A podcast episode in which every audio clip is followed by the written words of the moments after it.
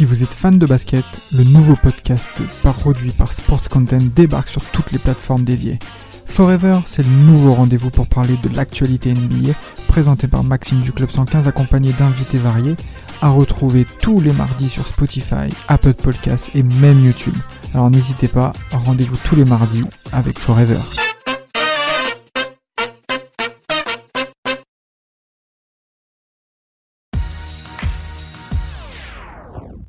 On est reparti pour 30 minutes de temps additionnel. C'est parti pour la nouvelle journée de Première Ligue. On part en Angleterre avec l'équipe, avec Florian, Alan, Imad et Karel, qui est là au pied levé euh, pour nous parler de Première Ligue cette semaine. On commence avec une des grosses affiches du week-end en Première Ligue, puisque on file du côté euh, de Tottenham, puisque Tottenham euh, va recevoir Liverpool dans une des, voilà, comme je l'ai dit à l'instant, des très grosses affiches de la semaine en Angleterre.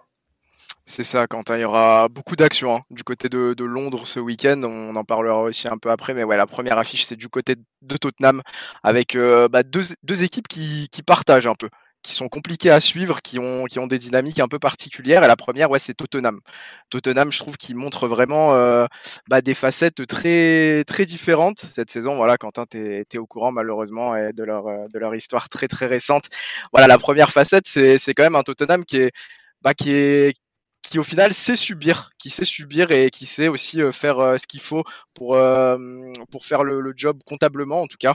Voilà à l'image du match très récemment contre l'Olympique de Marseille qui lui a permis de finir premier de premier de son groupe. On les a vus avoir un très très gros temps faible, notamment en première mi-temps où ils se sont fait voilà, on peut le dire aussi manger par par les Marseillais où ils arrivaient très clairement pas à ressortir de leur moitié de terrain, ça faisait un peu peine à voir, mais aussi euh, dans leur euh, victoire très récente contre euh, contre Bournemouth où ils étaient menés 2-0.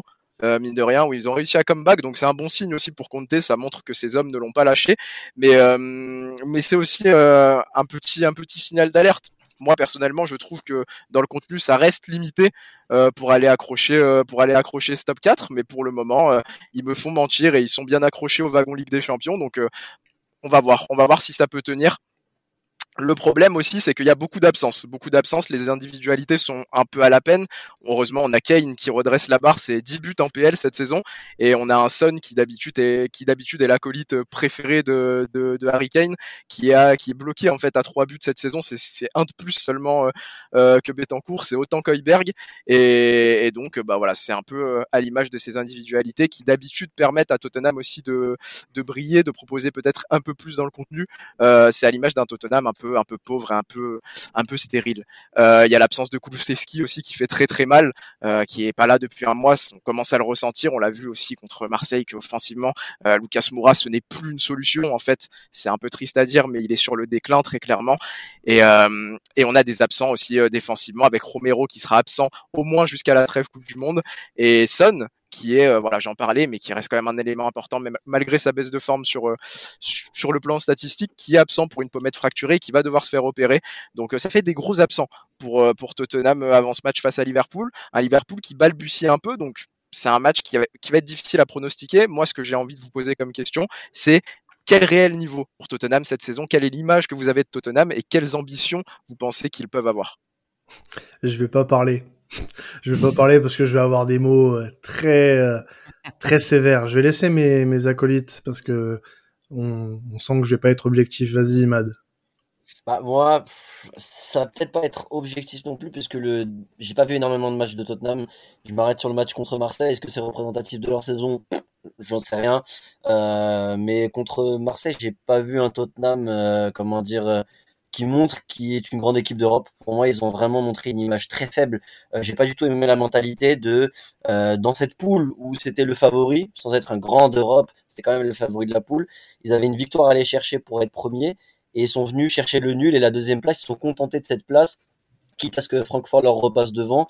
Euh, ils ont subi, ils ont égalisé sur un coup de pied arrêté, et puis en fin de, de match, presque miraculeusement, ils marquent ce but de la victoire en se contentant de ça. Donc, euh, je trouvais pas, j'ai pas trouvé par rapport à un City, par rapport à Arsenal, s'ils étaient en Ligue des Champions, j'imagine, par rapport à d'autres équipes qui, qui montrent qu'ils sont un grand d'Europe, j'ai pas vu Tottenham en position de grand d'Europe. Euh, alors après, en première ligue, vu le niveau de certains autres clubs euh, anglais en baisse, ils peuvent aller taper le top 4 cette saison. Mais euh, c'est vrai que c'est pas un bon signal qu'ils ont montré contre l'OM, je trouve. Et euh, voilà, Tottenham n'a pas montré un gros gros visage euh, sur ce dernier match personnellement. Ouais, moi pareil, c'est assez bizarre de juger Tottenham parce que tu as l'impression que tous les week-ends ils, font n'importe quoi, ils déçoivent et tout. Sauf que forcément, constater, ils sont premiers de Ligue des Champions et ils sont euh, troisième de, de Première Ligue euh, qui font quand même la course en tête, même si Arsenal et City ont un match de moins entre les deux. Hein, mais euh, quand même, je trouve que Tottenham tient quand même bien la baraque. Et euh, je trouve que c'est aussi la force de Conte qui arrive toujours à, à remobiliser ses troupes, euh, même quand ça pète, etc. Euh, je me rappelle d'avoir vu le match contre Everton où j'ai trouvé qu'ils étaient incroyables, où ils avaient dominé le match de, de, de A à Z, qu'ils avaient bien géré, et tu les vois s'effondrer contre United juste après. Enfin, c'est complètement différent de, enfin, complètement compliqué de d'analyser cette équipe euh, parce qu'aussi euh, pour euh, continuer là-dessus, ils ont des joueurs qui sont très bons et ils ont des joueurs que je trouve pas vraiment très moyens. Donc voilà, Tottenham, c'est le bon et le moins bon, c'est la pluie et le beau temps, c'est un peu le le, le, le, rossignol et le, et le chapon. Oh, c'est magnifique. Et je vais, je vais, je vais pas m'empêcher du coup euh, euh, de donner mon avis. Alors, j'ai entendu, hein, Alan, le classement premier de son groupe en Ligue des Champions, troisième de Première Ligue, mais c'est pas parce que euh, tu es en haut que les autres derrière toi sont pas plus nuls. Euh, je m'explique. Le groupe en Ligue des Champions. Euh, ouais, bah écoute, tu, tu fais face à des équipes qui sont moyennes, euh, pas forcément au, niveau d'une compétition comme celle-ci. Francfort, euh, pour moi, est l'équipe qui a, euh, on va dire, m'a plus impressionné sur les sur les, les trois autres euh, sur ce groupe-là.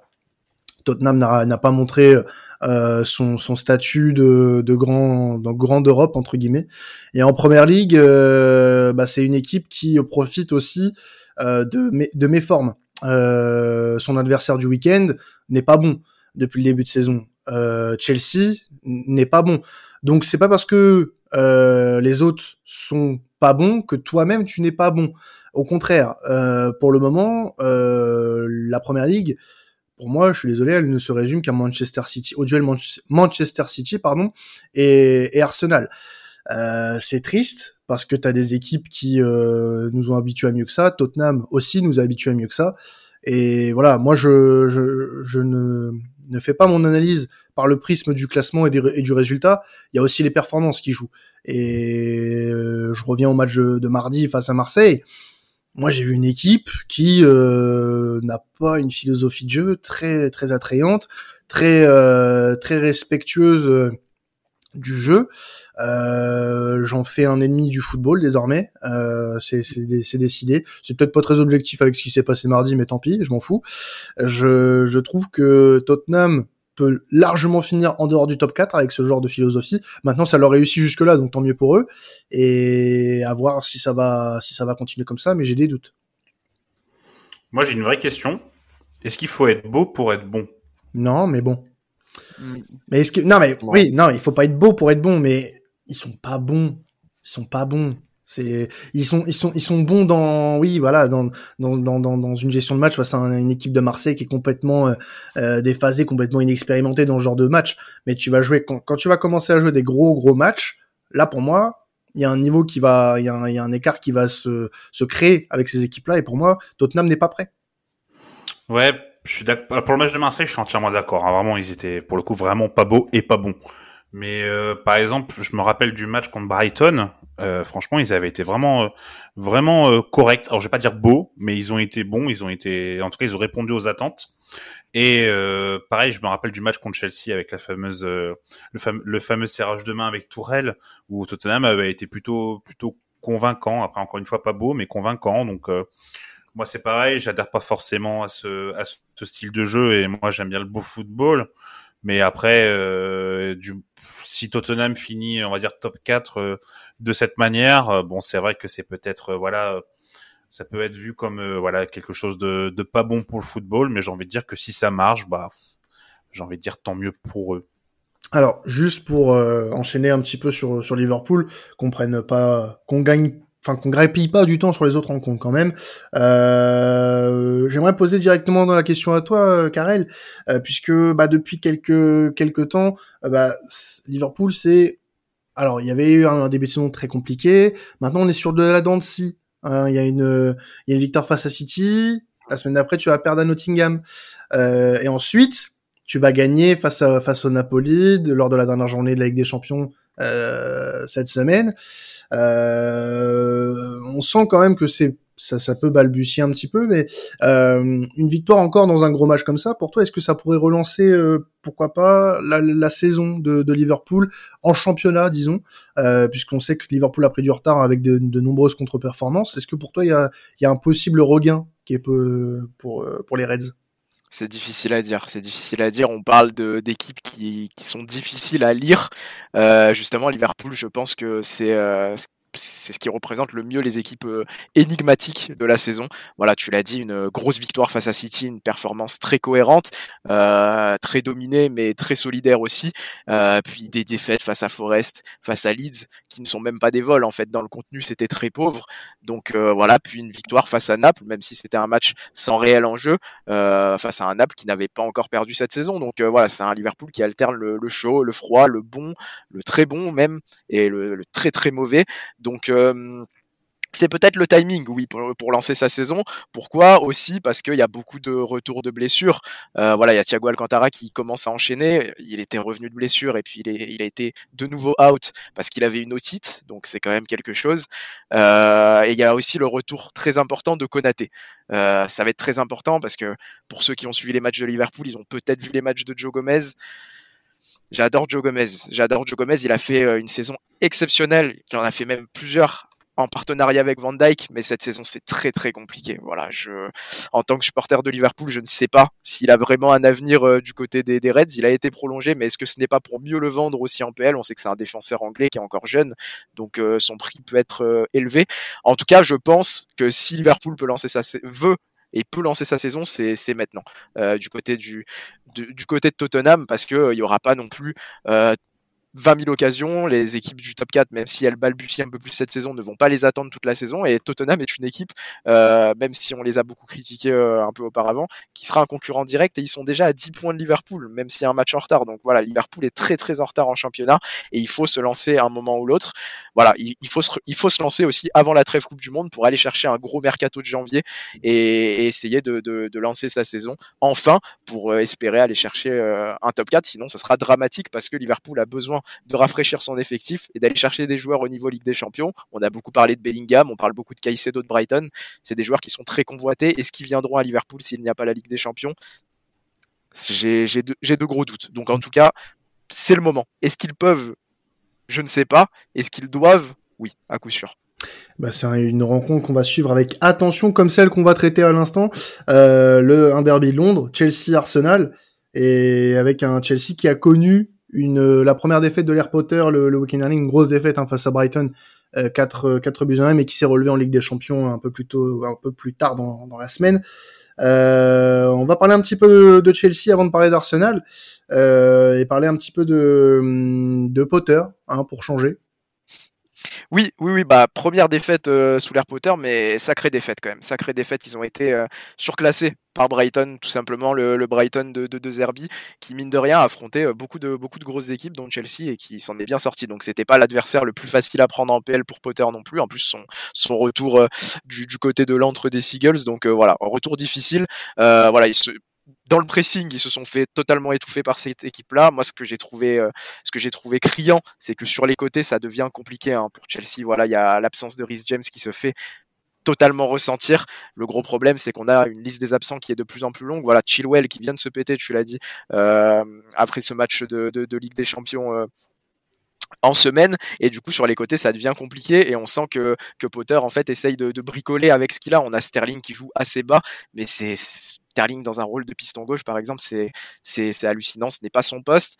Euh, il a déjà du mal peut-être à performer en ce moment à son poste, mais du coup, euh, si on le décale à un poste qui n'est pas le sien, ça, ça, devient compliqué. Et du coup, voilà, on les a sentis un peu un peu balbutiant voilà face face à face à ce Brighton là et ça a été dur face à face à un Trossard face à un Caicedo magnifique qui, qui se sont régalés de cette équipe là voilà la liste des absents j'en ai parlé il y a Chilwell il y a Kepa aussi qui s'est fait mal Kepa qui était revenu numéro 1 sous Potter qui avait sorti Mendy donc ça relance un peu la course au gardien. Et on a Kanté voilà qui, qui est de moins en moins présent. On a Kovacic qui est incertain pour ce match là c'est très important aussi. Et voilà je voulais parler du milieu de terrain. Euh, on a eu une grosse performance de Zakaria en Ligue des Champions face à Zagreb ça peut devenir une vraie bonne option pour euh, ce Chelsea-là qui se cherche au milieu de terrain et qui a besoin de, de vrais tauliers. Il a marqué, donc euh, voilà, on en avait parlé, je crois, pour le podcast Ligue des Champions. Euh, ça peut devenir une vraie bonne option pour Chelsea et c'est important pour Potter de, de l'avoir, en tout cas en choix potentiel avant un mercato de janvier où peut-être ils iront chercher des solutions supplémentaires. Et, ça va être un match difficile face à Arsenal qui est assez similaire justement à cette équipe de Brighton dans le style, avec un pressing qui est, vraiment tout terrain et une très très bonne exploitation de la largeur. Je pense que ça va être une des clés du match. Euh, voilà, moi la question que, j'ai envie de vous poser, est-ce qu'il y a des choses à faire pour Potter avec les absents qu'il a actuellement, les problèmes d'effectifs qu'il a, euh, pour s'imposer face à Arsenal?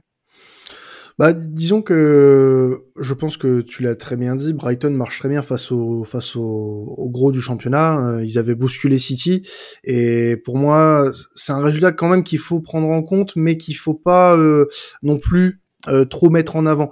le match face à Zagreb, moi, d'un point de vue personnel, m'a plutôt rassuré dans, dans, certaines choses. C'est que tu, tu, as des absents au milieu, mais tu as, tu as une solution qui est là depuis le début de saison, que tu n'as pas beaucoup utilisée et qui s'avère être au final euh, potentiellement une, une très bonne idée. Euh, c'est Zakaria qui euh, est mis au, au, banc depuis, depuis le début de saison pour une raison qu'on ignore.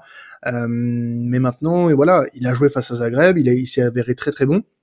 Donc pourquoi pas le reconduire? C'est vrai que les côtés sur euh, du pour Chelsea, c'est ça va être un casse-tête euh, jusqu'à la trêve, en espérant que d'ici la, la, fin de la Coupe du Monde, il y ait euh, du des retours. Normalement, Rhys James est censé revenir après la Coupe du Monde, donc ça devrait être euh, bon pour euh, pour eux mais la blessure de Chilwell voilà c'est c'est c'est pas bon c'est pas bon pour eux donc hâte de voir comment Potter va va réagir tactiquement face à face à Arsenal qui n'est pas l'adversaire le plus facile à négocier depuis le début de saison en PL. Moi, je pense que le gros problème, en plus de ça, c'est qu'on a fait un mercato pour Tourelle et on l'a viré trois jours après. Et je trouve que ça se ressent. Euh, je trouve qu'il y a pas mal de, il y a pas mal de joueurs qui sont euh, pas forcément au niveau attendu. Euh, je peux penser par exemple à un Sterling. Euh, enfin moi Sterling, je suis pas le plus grand fan, mais euh, je trouve qu'il est pas au niveau adéquat. Il y a pas mal, il y a pas mal de joueurs qui sont assez décevants cette équipe. et je suis content du coup de voir de voir émerger Zakaria parce que bah, moi je l'avais connu du côté de Mönchengladbach du coup où il avait vraiment été excellent. Euh, je trouve que ça sent en fait qu'il est, qu'il est quitté Mönchengladbach, même si le petit Koné euh, qui vient de Toulouse prend pas mal sa place, mais c'est un profil un peu différent. Mais euh, je suis content de revoir Zakaria parce que vraiment, quand il était parti du côté de la Juve, j'étais un peu déçu qu'il parte là-bas. Le revoir du côté de Chelsea sur le placard, c'est pareil. Je trouvais que c'était dommage pour son évolution de carrière. Donc c'est bien s'il arrive à se faire une place parce que c'est un joueur qui est très très excellent. Et je pense qu'il peut être complémentaire avec Loftus Cheek justement. Ça peut être une doublette qui est très intéressante. Et euh, voilà, je pense qu'il faut, il va falloir miser sur lui de toute façon. Comme tu l'as, comme tu l'as dit, euh, bah, Kovacic c'est compliqué quand il n'est plus là. Et Jorginho, euh, c'est un peu l'ombre de lui-même depuis qu'il a fait un podium Ballon d'Or. Donc euh, donc voilà. Et tu voulais qu'on parle un petit peu d'Arsenal qui euh, bah, a eu un petit coup de mou mais qui va un peu mieux. Et eh oui, Arsenal, mine de rien, toujours, euh, toujours leader de PL. Hein. Ça, ça, fera plaisir à, à mon, compère, euh, mon compère de Première Ligue qui pour l'instant tient sa place, tient sa place. Comme tu l'as dit, quelques petits signes de, de fatigue euh, avec une victoire face à Leeds qui a été euh, un peu moins convaincante, mais ça reste une victoire. C'était des matchs qu'Arsenal ne gagnait pas forcément en fait les saisons d'avant, donc la différence aussi elle se fait là. Et euh, un nul face à Southampton, là aussi décevant, puis une défaite en Europa face au PSV, même si l'Europa est un peu moins parlante voilà, la force de cet Arsenal-là, c'est qu'ils se sont relancés directement par une, bah, une vraie manita hein, face à la Forest, une victoire 5-0. Le, peut-être le, le, point négatif, le petit point négatif de, cette victoire 5-0 là, c'est que Rezus n'a toujours pas marqué. Euh, ça fait maintenant 7 matchs euh, que le Brésilien ne marque plus, mais il n'est pas pour autant inexistant dans le jeu, il n'est pas pour autant impertinent dans le jeu. Il a fait deux passes décisives face, à Forest euh, notamment, donc voilà, c'est à voir, si ça peut être une limite pour cet Arsenal-là de ne pas avoir vraiment de, de neuf qui score, même si euh, avait fait un gros début de saison et semblait prendre euh, un peu cette, euh, cette responsabilité-là, mais il continue à être bon dans le jeu, donc c'est l'essentiel. On en avait parlé auparavant dans d'autres podcasts. Arsenal a, a le très gros avantage cette saison d'avoir des buteurs très multiples et c'est ce qui leur permet aussi de, performer à ce niveau-là cette saison. Voilà la question moi que, je vous que je vais vous poser directement, c'est euh, la question du résultat. Est-ce que Arsenal peut aller euh, peut-être pas enfoncer, mais faire mal à ce Chelsea-là et leur infliger une deuxième défaite de rang après la défaite face à Brighton, ou est-ce que Chelsea peut surprendre euh, Arsenal au bridge? Moi, je pense que Arsenal a tout intérêt à, à gagner hein, s'ils veulent concurrencer City le plus long, longtemps possible. Ils ont battu Liverpool, ils ont battu Tottenham. Je pense que Chelsea, c'est un adversaire qui, qui vont qui doivent pouvoir négocier. En plus, voilà, comme tu as dit, ils ont sur une forme, euh, une très bonne forme. Hein. Il y a des joueurs qui, qui progressent de plus en plus. Je pense à, à Martinelli, moi que je trouve qu'on qu'on mentionne pas souvent, mais je trouve qu'il fait un, un, très bon début de saison et qui, qui s'incorpore très bien dans, dans ce que souhaite euh, Arteta. Euh, du coup, euh, voilà, je pense que Arsenal va va donner du fil à retordre, pardon. Ça reste un, ça reste un derby en plus, donc les joueurs auront la niaque comme jamais. Et, euh, et voilà, je pense que Arsenal euh, va, performer face, à, face aux, Blues. Eh ben, on va vérifier ça euh, ce week-end avec voilà encore une très grosse affiche. Alors, on va parler un peu des, des Wolves, messieurs Wolverhampton qui a changé de, de coach, puisque Lopetegui euh, est, enfin devrait, pardon, n'est pas encore, hein, alors on se parle, mais devrait potentiellement être le nouvel entraîneur on utilise le conditionnel maintenant dans cette émission parce qu'on s'est déjà fait baiser, euh, notamment avec euh, bah avec les Wolves, hein, toujours, euh, je crois. qu'on je sais plus si ouais, c'est ça. C'était avec eux. Euh, non, c'était avec Villa. C'était avec Villa. Ah oui, avec le nouveau coach de, Villa. Euh, donc euh, Lopetegui qui avait initialement refusé hein, de, de, rejoindre les, mmh, les Wolves euh, pour des raisons euh, familiales, euh, mais voilà, euh, la décision semble être prise hein, pour l'ancien coach de, de Séville. il devrait rejoindre donc la Première Ligue et, et. Donc alors pour ceux qui connaissent pas forcément euh, le coach, euh, Imad, euh, est-ce que tu pourrais nous, en dire quelques mots, notamment sur ces derniers, passages en, Espagne? Ouais, bien sûr. Euh, Lopetegui, donc c'est un entraîneur euh, qui a, alors sa première vraie expérience en club, en tout cas dans un bon club, c'était Porto. Entre 2014 et 2016, c'est considéré comme un échec. C'est l'époque où il y avait Casemiro qui a commencé à éclore justement à Porto. Le seul fait notable qu'on a quand même, c'est qu'ils vont en quart de finale de Ligue des Champions. Ils ont ce match aller contre le Bayern où ils gagnent 3-1 à la, surprise générale et après ils perdent le match retour. Mais c'est un petit peu le, fait notable. On, s'attendait un peu mieux de, de Lopetegui. Et puis euh, Lopetegui va se retrouver à la tête de la Roja. Et justement, fait, marrant, c'est que juste avant de rejoindre l'Espagne, il devait aller à Wolverhampton à l'époque. C'était quasiment bouclé. Et finalement, il a pas, il, a cédé au champ de, la sélection, ce qui est totalement euh, logique. Euh, avec l'Espagne, il a un super bilan. Euh, il a retrouvé du jeu, il a retrouvé des résultats. L'Espagne était un des favoris pour la Coupe du Monde 2018. Et puis patatras, juste avant le début de la Coupe du Monde, il décide de rejoindre le Real Madrid. Ça, c'est su publiquement. et l'Espagne n'a pas du tout toléré ça et l'a renvoyé juste avant la Coupe du Monde. Euh, donc voilà, il s'est retrouvé un peu malheureux, puis il a signé au Real Madrid et là aussi en deuxième échec, euh, le Real Madrid, il a pas eu, il tombe au moment où le Cristiano Ronaldo s'en va. Le Real Madrid est en fin de cycle avec le départ de Zidane. Et à ce moment-là, bah, il débute mal avec le Real Madrid. Euh, au final, il rebondit à Séville. À Séville, il fait des bonnes performances, un bon passage. Il gagne même une Europa League mais il est en fin de cycle à la fin avec Séville. Donc c'est quand même un bon coach qui a des bonnes idées, qui a des bonnes idées. Attention sur le long terme à voir comment il peut gérer ça. Mais la première ligue, ça peut être un nouveau challenge super intéressant pour lui. Donc j'ai vraiment hâte personnellement de voir ce qu'il va donner avec Wolverhampton. Alors tu voulais, euh, Karel, du coup, apporter un débat sur euh, l'arrivée de Lopetegui euh, potentiel et parler bah, du maintien hein, euh, des, des, Wolves parce que c'est un début de saison qui a, qui a, plutôt mal débuté avec le, bah, le renvoi de, de Bruno Lage il y a quelques semaines. Euh, tu voulais qu'on parle un petit peu maintien? Ouais, bah en fait c'est ça, il arrive quand même dans un Wolverhampton qui est dans une posture euh, posture difficile, mais, mais qui n'est pas irrattrapable en fait. Je pense que c'est ça aussi le, point positif pour, pour Lopetegui. Voilà, le Wolverhampton qu'on connaissait, qu'on connaissait par sa solidité aussi, sa capacité à encaisser très très peu de buts et à être très efficace en contre. On les a vus, la, la bête noire de City pendant quelques saisons, notamment avec euh, des Adama, des, des Raúl Jiménez, excellents. Euh, voilà, ils sont euh, actuellement 19e, ils sont à deux points de, du maintien, donc voilà, c'est encore tout, tout est jouable. Est-ce que pour vous, euh, Lopetegui, qui arrive dans, cette situation. Ça peut être l'homme euh, pour redresser la barre euh, pour, pour les Wolves et les sauver d'une relégation. Moi, c'est un entraîneur que j'aime beaucoup, Lopetegui. Je trouve qu'il a fait vraiment voilà, du bon travail, notamment à Séville.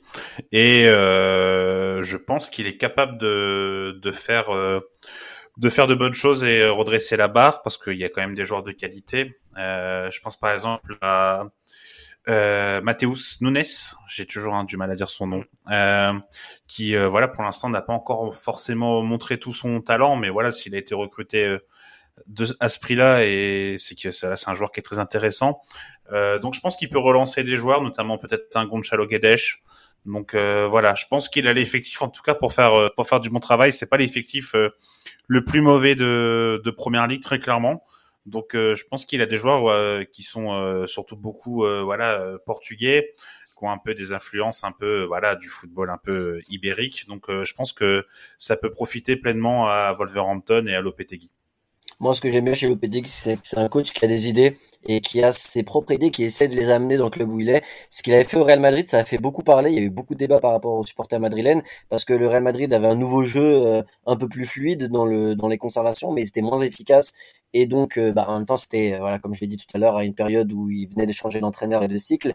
Mais euh, ça avait fait pas mal de débats chez les supporters madriennes. Est-ce qu'on est plutôt satisfait de Lopetegui ou non? Euh, Le fait est qu'après à Séville, ils ont réussi avec à ramener, à ramener sa patte et avoir des résultats derrière. À Wolverhampton, il faudra voir si son idée, il sera sera pas trop têtu, si son idée de jeu peut fonctionner avec les joueurs qu'il a. Euh, comme tu l'as dit Flo justement, il y a le, voilà, les, des joueurs portugais. Peut-être qu'avec euh, Lopetegui, ça peut fonctionner. Euh, voilà, ça va être à mon avis du kit ou double avec Lopetegui. Soit ça peut être très bien, soit ça peut être très inquiétant. Puis je, parle sous ton contrôle, Imad.